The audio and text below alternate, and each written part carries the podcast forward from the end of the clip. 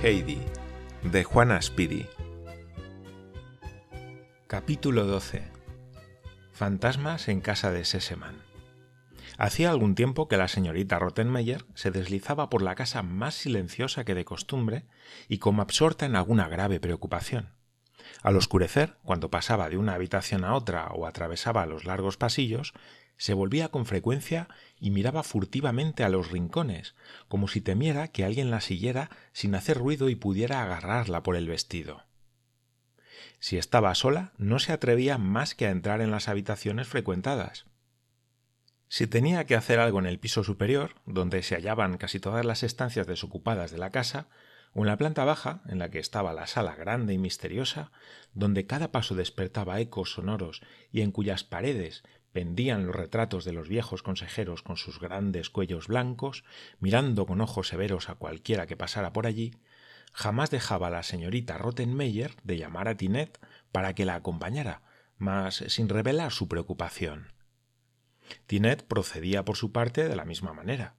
Cuando tenía algo que hacer en la planta baja o en el piso superior de la casa, rogaba siempre a Sebastián que fuese con ella, con el pretexto de que tal vez necesitara sus servicios. Pero lo más curioso del caso era que Sebastián procedía exactamente igual que Tinet. Cuando le mandaban a alguna parte alejada de la casa, requería la ayuda de Juan, por si no podía llevar él solo lo que le había mandado traer. Y aunque en el fondo nunca había necesidad de que dos personas se ocupasen en el mismo asunto, todos respondían voluntariamente a tales llamamientos como si cada uno de ellos sintiese la necesidad de asegurarse de aquel modo la buena voluntad de los otros para semejantes servicios. Y mientras esto sucedía en el primer piso de la casa, la vieja cocinera, que habitaba en el sótano, se entregaba a profundas reflexiones delante de sus marmitas y repetía suspirando y moviendo la cabeza ¿Y que a mi edad tenga que ver estas cosas? Lo cierto es que desde hacía algún tiempo sucedían cosas muy extrañas e inquietantes en la casa. Todas las mañanas, cuando los criados bajaban a la planta baja, hallaban abierta la puerta de entrada, sin que pudiesen descubrir quién fuera el autor de semejante acto. Los primeros días, los domésticos, muy aterrados, apresurábanse a examinar todos los rincones de la casa para asegurarse de que no faltaba nada, pues se suponía que algún ladrón habíase escondido en ella durante la noche, llevándose algunos objetos de valor. Mas de nada les sirvió la búsqueda, ni hallaron a nadie ni echaron nada de menos. Llegaba la noche, no sólo cerraron la puerta con una barra fijada en la pared, sino que echaron dos vueltas a la llave.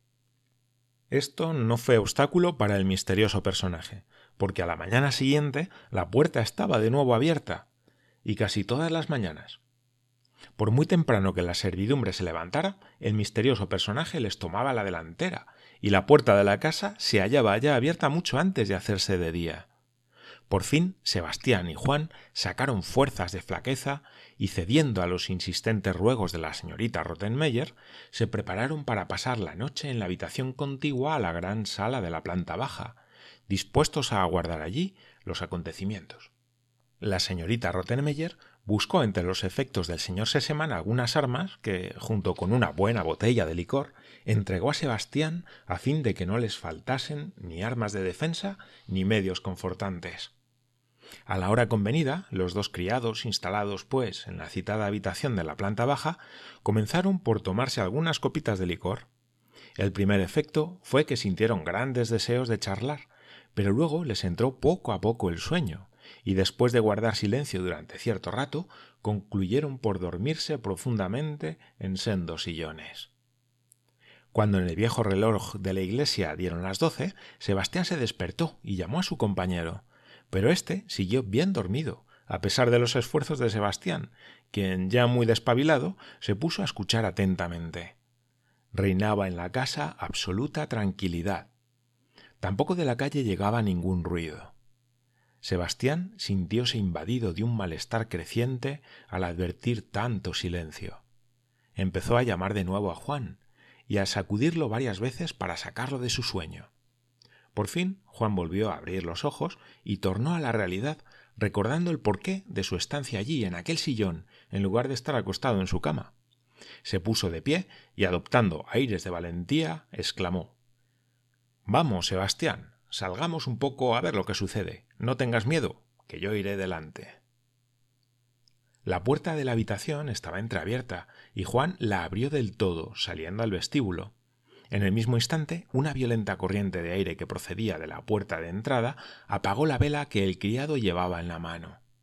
Juan retrocedió precipitadamente y casi tiró a Sebastián al suelo, arrastrándolo otra vez dentro de la habitación. Cerró la puerta y con mano temblorosa dio dos vueltas a la llave. Después extrajo de su bolsillo una caja de fósforos y volvió a encender la vela. Sebastián no comprendía muy bien lo que había sucedido. Oculto tras las anchas espaldas de Juan, apenas pudo notar la corriente de aire, mas cuando vio el rostro de su compañero a la vacilante luz de la bujía, dio un grito de terror. Juan estaba pálido como la muerte y temblaba como un convulso. ¿Qué hay? ¿Qué has visto? Habla. exclamó Sebastián, lleno de ansiedad. La puerta de entrada estaba abierta, respondió Juan castañeteando los dientes y sobre la escalera había una figura blanca que subía y luego nada. Sebastián sintió un escalofrío en el cuerpo y se puso a temblar también de miedo.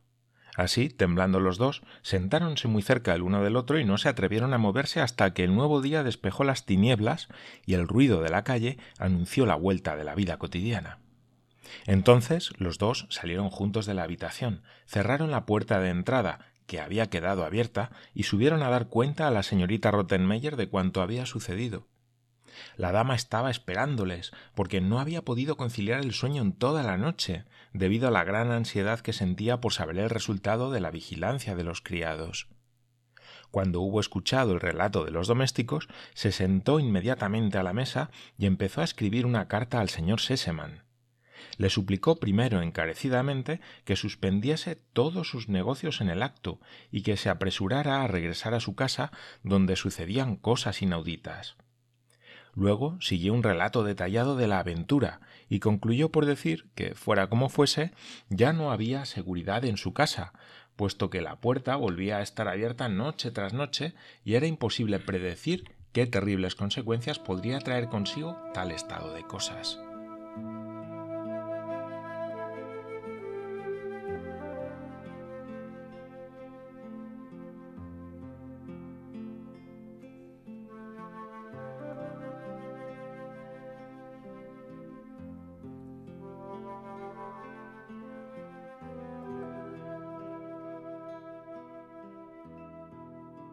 El señor Sesemann contestó a la carta diciendo que no le era posible dejar así como así sus negocios para regresar a Frankfurt, que aquella historia de los fantasmas le sorprendía mucho y que esperaba que la cosa sería un suceso pasajero, pero dado el caso de que la tranquilidad de la casa volviera a verse en peligro, suplicaba a la señorita Rottenmeier que escribiera a la señora Sesemann, su madre, rogándole acudiera en su auxilio no dudaba de que ésta acabaría muy pronto con aquellos fantasmas y los que más tarde pudieran atreverse a frecuentar la casa.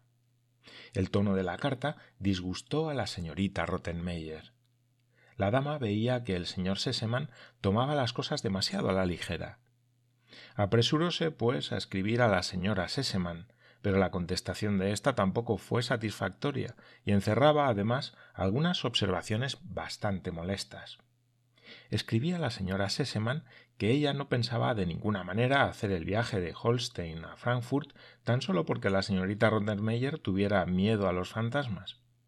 Por otra parte, jamás se había oído que semejantes cosas ocurriesen en casa de los Sesemann, y si lo hubiesen visto, seguramente se trataría de alguien de carne y hueso con el cual la señorita Rottenmeier podría fácilmente llegar a entenderse y si no, no tenía más que avisar a la policía para que montara allí una guardia de noche. Como la señorita Rottenmeier estaba muy decidida a terminar de una vez con los terrores espectrales de aquella casa, pronto encontró un medio para llegar al fin que se había propuesto. Hasta entonces había dejado a las niñas ignorantes del asunto de los fantasmas, porque temía que no quisieran estar por más tiempo solas, cada una en su habitación, lo que hubiera sido muy molesto para la dama. Pero aquel día se dirigió en derechura a la sala de estudio donde Heidi y Clara jugaban tranquilamente, y les contó con voz misteriosa que un ser sobrenatural aparecía desde algún tiempo durante la noche en la casa. Tan pronto como Clara lo oyó, exclamó que no quería permanecer ni un momento sin compañía y que era absolutamente preciso que su papá volviera enseguida a casa. Declaró que la señorita Rottenmeier se acostaría en su habitación y Heidi tampoco debía estar sola durante la noche porque el fantasma podría subir hasta su cuarto y hacerle daño. Clara se mostró muy enérgica en esto. Heidi se acostará también en nuestro dormitorio, señorita Rottenmeier, y dejaremos la luz encendida toda la noche. Es preciso que Tinet duerma en el cuarto contiguo al mío y que Sebastián y Juan lo hagan también en este piso, a fin de que si el fantasma quiere subir la escalera, puedan los dos empezar a gritar y ahuyentarlo. Clara se mostró muy agitada, y la señorita Rottenmeier tuvo que hacer grandes esfuerzos para calmarla.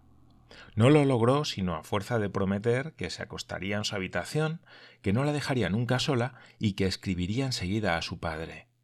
En cuanto a dormir las tres en una habitación, esto no podía ser, y si Adelaida tenía miedo, como era muy natural, allí estaba Tinet, que podía bajar su cama e instalarla en la habitación de la niña.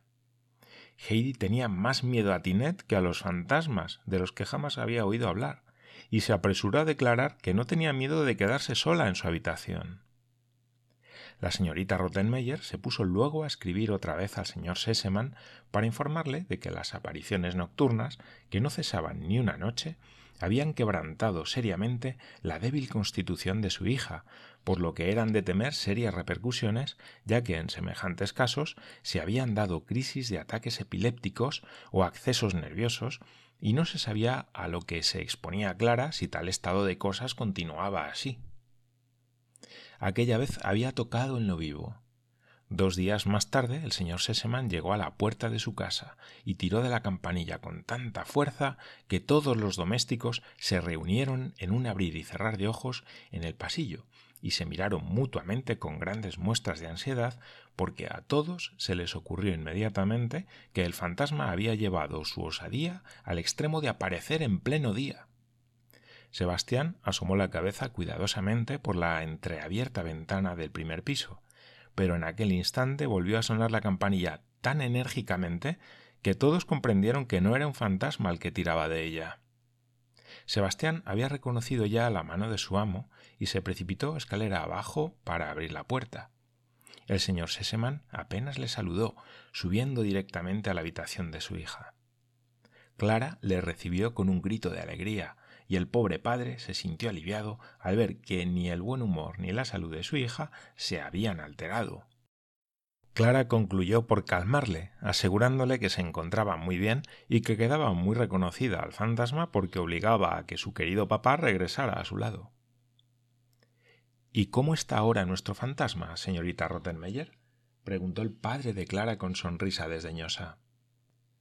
Señor, contestó aquella con la mayor seriedad, no se trata de una burla, y estoy segura de que al señor Sesemann mañana a estas horas ya no le quedarán ganas de reír, porque lo que vemos aquí todas las noches hace suponer que han debido pasar en la familia cosas horribles que quedaron envueltas en el más impenetrable misterio. ¿Ah, sí? Pues no sé nada de eso, respondió el señor Sesemann, y le quedaría muy reconocido si no calumniase usted así a mis mayores. Y ahora diga a Sebastián que vaya al comedor, porque deseo hablar con él allí a solas. Y sin añadir una palabra más, se dirigió a la estancia contigua. A poco entró Sebastián. El señor Sesemann se había dado cuenta de que hacía algún tiempo que entre el criado y la señorita Rottenmeier no reinaban sentimientos de mutua simpatía, y este hecho le dio de pronto una idea que puso enseguida en práctica. Ven aquí, dijo a Sebastián, y respóndeme con franqueza a lo que te voy a preguntar. ¿No serás acaso tú quien se ha divertido jugando a aparecidos para dar un susto a la señorita Rottenmeier? No, señor, le doy mi palabra de que no es así. No vaya el señor a figurarse semejante cosa.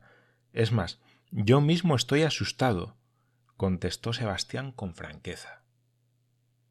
Entonces mañana te haré ver a ti y a tu valiente amigo Juan qué aspecto tienen en pleno día los aparecidos.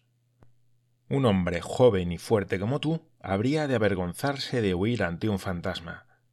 Y ahora te vas enseguida a casa del doctor Classen, le saludas en mi nombre y le dices que le ruego venga a verme esta noche sin falta a las nueve, porque he venido expresamente de París para consultarle. Se trata de un caso grave, le dices, y que se arregle para pasar aquí la noche. ¿Has entendido, Sebastián? Sí, señor. Descuide el señor, que daré el recado tal como me lo ha dicho. Sebastián se alejó y el señor Sesemann volvió al lado de su hija para tratar de disipar sus temores acerca de la aparición, advirtiéndole que se proponía desenmascarar aquella misma noche al farsante culpable de todo.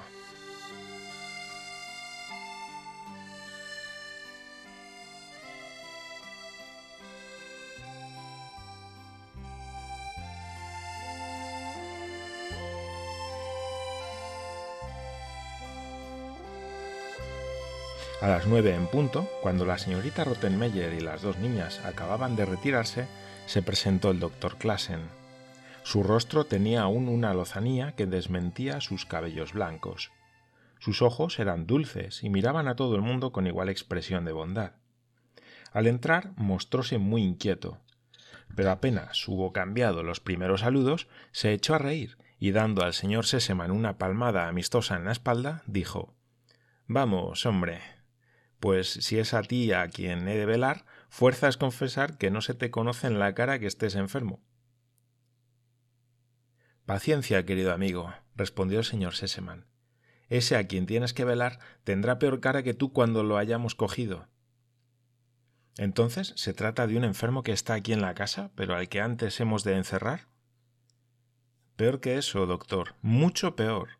Se trata nada menos que de un fantasma. Figúrate hay aparecidos aquí. El doctor se echó a reír ruidosamente. Sí, amigo mío, siguió diciendo el señor Sesemann. Yo también me río de eso, y es una lástima que no esté aquí la señorita Rottenmeier para oírnos. Ella está firmemente convencida de que uno de mis antepasados está rondando la casa para expiar Dios sabe qué horrendo crimen. Pero, ¿cómo ha trabado ella conocimiento con tan simpático personaje? El señor Seseman contó entonces a su amigo cómo, si había que dar fe a lo que le habían contado, la puerta de entrada se abría misteriosamente todas las noches.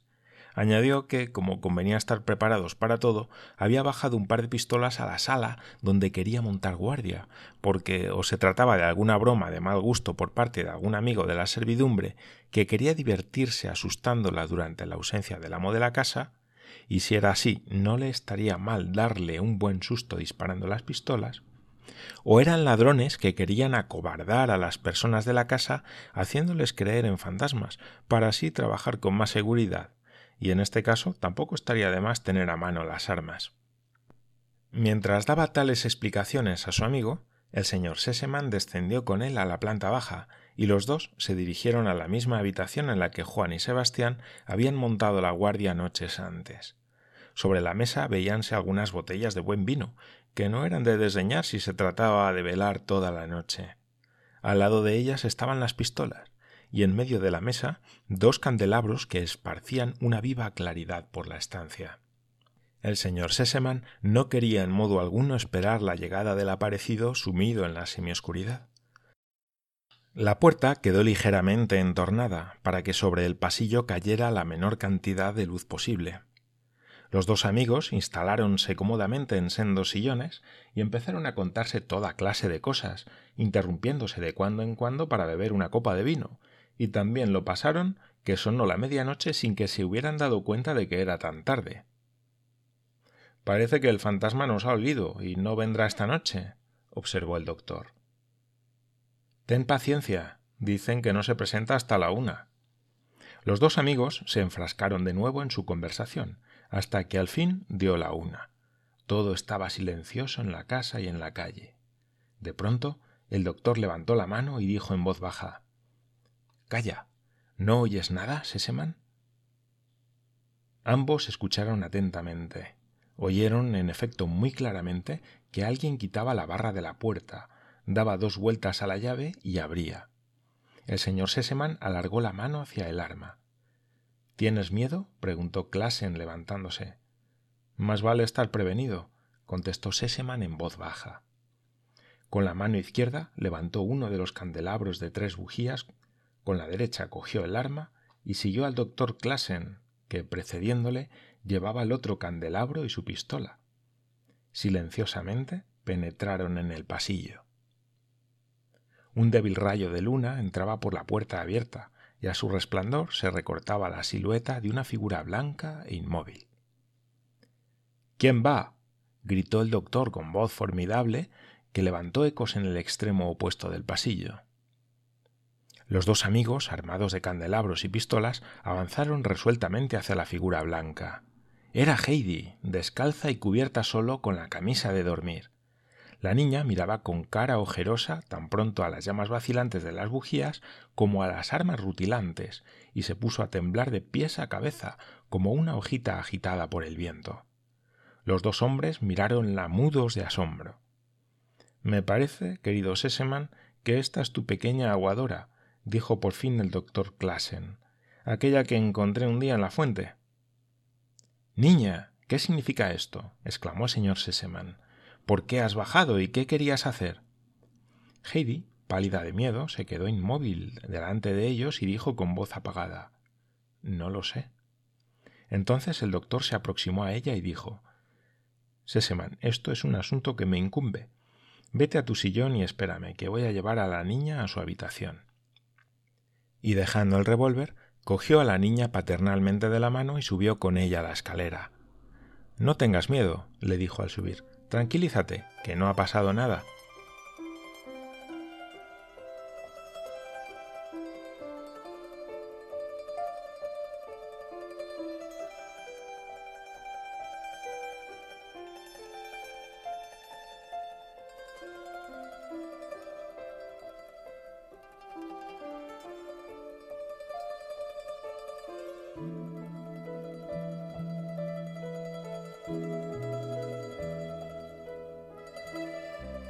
Al llegar a la habitación de Heidi, el doctor puso el candelabro sobre la mesa, levantó a la niña y la acostó en la cama, arropándola cuidadosamente. Luego se sentó a su lado y aguardó a que la pequeña se calmara y cesara de temblar. Tomó después entre las suyas una mano de Heidi y le habló bondadosamente. Vamos, todo está bien ahora. Dime, ¿a dónde querías ir? No quería ir a ningún sitio, contestó Heidi. No sé cómo he bajado, porque de, pronto me encontré allí. Ah, ¿acaso has soñado algunas veces como si oyeses o vieses muy claramente una cosa? Sí, todas las noches sueño lo mismo. Me parece que estoy en la cabaña de mi abuelito, que oigo el murmullo de los abetos y entonces pienso qué bonitas deben de estar las estrellas en el cielo. Y corro enseguida a abrir la puerta de la cabaña y todo está tan lindo fuera pero cuando me despierto estoy nuevamente en Frankfurt, en esta cama, en vez de estar en mi lecho de heno de la cabaña. Heidi comenzó a luchar contra una emoción que le oprimía la garganta. Em, ¿No te duele nada? ¿La cabeza? ¿La espalda? No, nada. Solo aquí siento una cosa que me pesa, como si llevara una gran piedra. Como si hubieses comido algo pesado que quisieras no tener en el estómago. No, no es eso, pero oprime como cuando se sienten ganas de llorar. Ah, ¿acaso lloras mucho cuando sientes eso? No, no, no se puede llorar porque la señorita Rottenmeier lo ha prohibido. Entonces haces siempre esfuerzos para contener las ganas de llorar, ¿verdad? Pero dime, ¿te gusta estar en Frankfurt? Eh, sí, sí, mucho, contestó Heidi muy bajito, como si no sintiera lo que decía. Ah. ¿Dónde vivías con tu abuelito? Siempre en los Alpes. Pero debe ser muy poco divertido estar siempre en las montañas. Te aburrirías bastante, ¿verdad? Las montañas en invierno están tristes y solitarias. Oh, no. Estaba allí tan bien, tan bien. Heidi no pudo continuar. Los recuerdos, la agitación que acababa de pasar, las lágrimas largo tiempo retenidas, todo era demasiado para sus fuerzas. Empezó a sollozar amargamente. El doctor se levantó y acarició suavemente la cabeza de la niña. Llora, llora, hija mía, que eso te hará bien. Luego dormirás tranquila y mañana, ya verás, todo cambiará. Cuando la niña se hubo dormido, el doctor salió de la habitación. Al entrar de nuevo en la estancia, donde le aguardaba ya impaciente su amigo, se dejó caer en el sillón y explicó lo que acontecía. Amigo Seseman, ante todo has de saber que tu pequeña protegida sufre una enorme depresión nerviosa.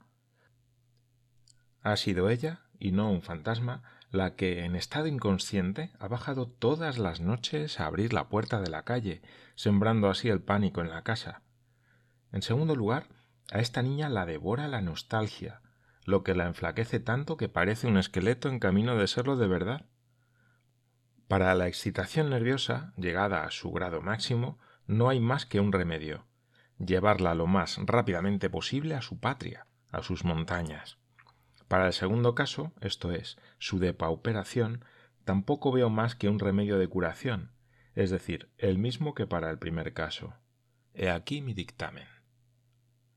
El señor Sesemann se había levantado y paseaba por la estancia presa de una gran agitación. ¿Cómo? exclamó. La niña está enferma. Tiene nostalgia. Ha adelgazado en mi casa.